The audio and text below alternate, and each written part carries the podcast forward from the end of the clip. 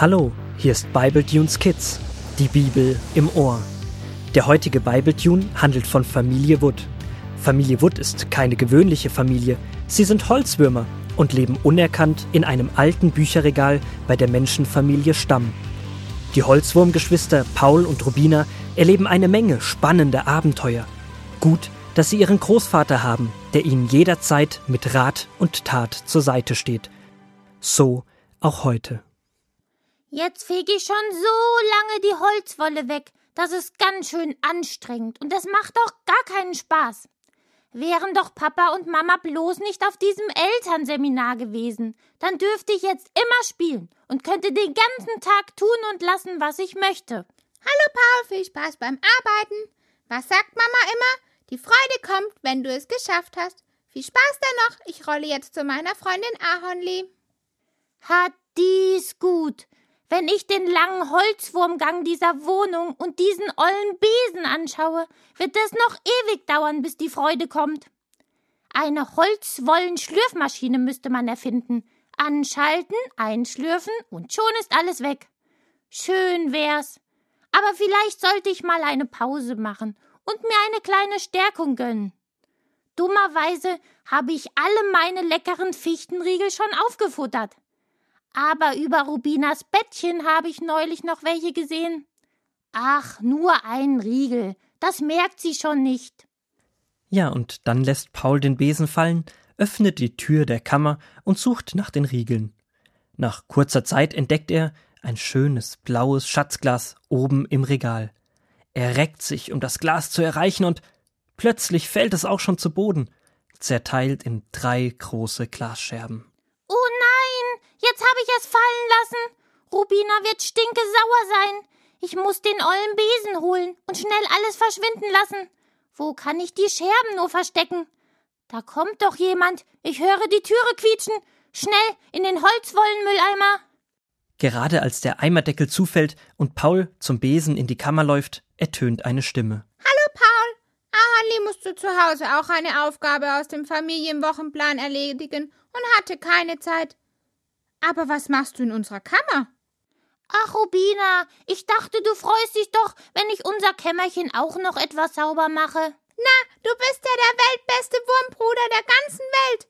Da werde ich dir zur Belohnung gleich einen von meinen Fichtenriegeln geben. Ich habe sie mir nämlich gut eingeteilt. Wo ist denn mein blaues Glas? Ich habe es doch gestern noch gesehen. Weißt du vielleicht, wo es sein könnte? Nein, woher soll ich das wissen? Ich habe es auch gestern zuletzt gesehen, als Ahornli bei dir war. Ich habe noch ihre Worte im Ohr. Oh, ist das ein schönes Glas. So eines möchte ich auch haben.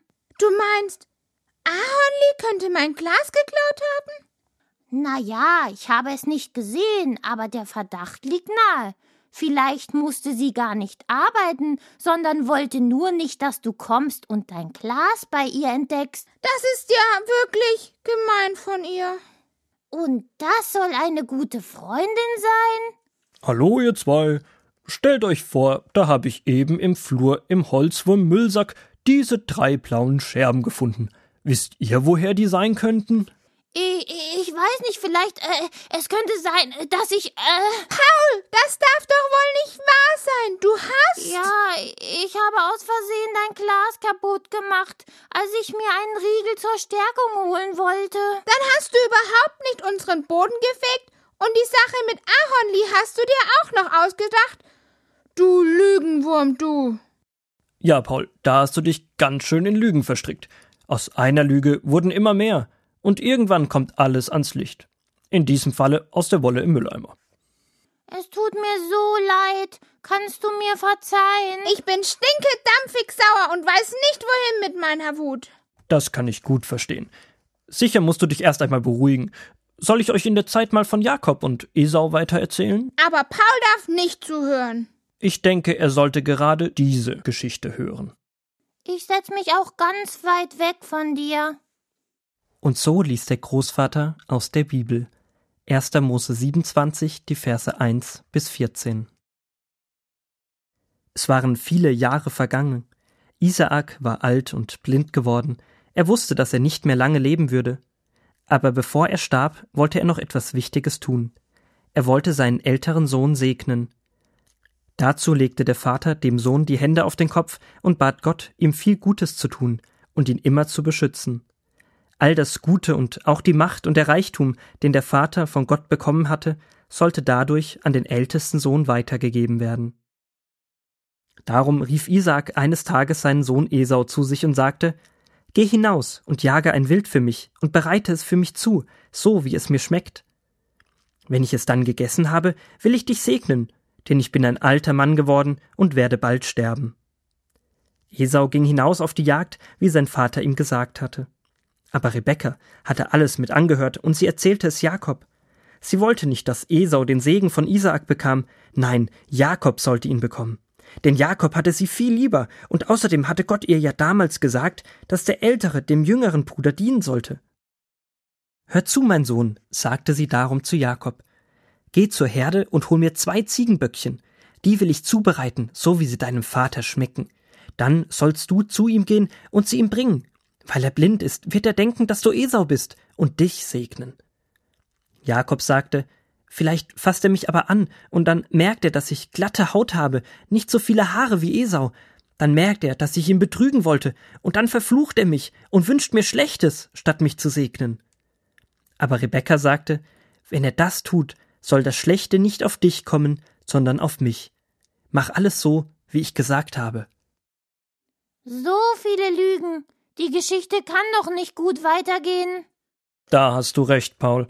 Auf Lügen kann man nicht im Leben bauen. Irgendwann kommt die Wahrheit ans Licht und dann muss man mit den Konsequenzen leben.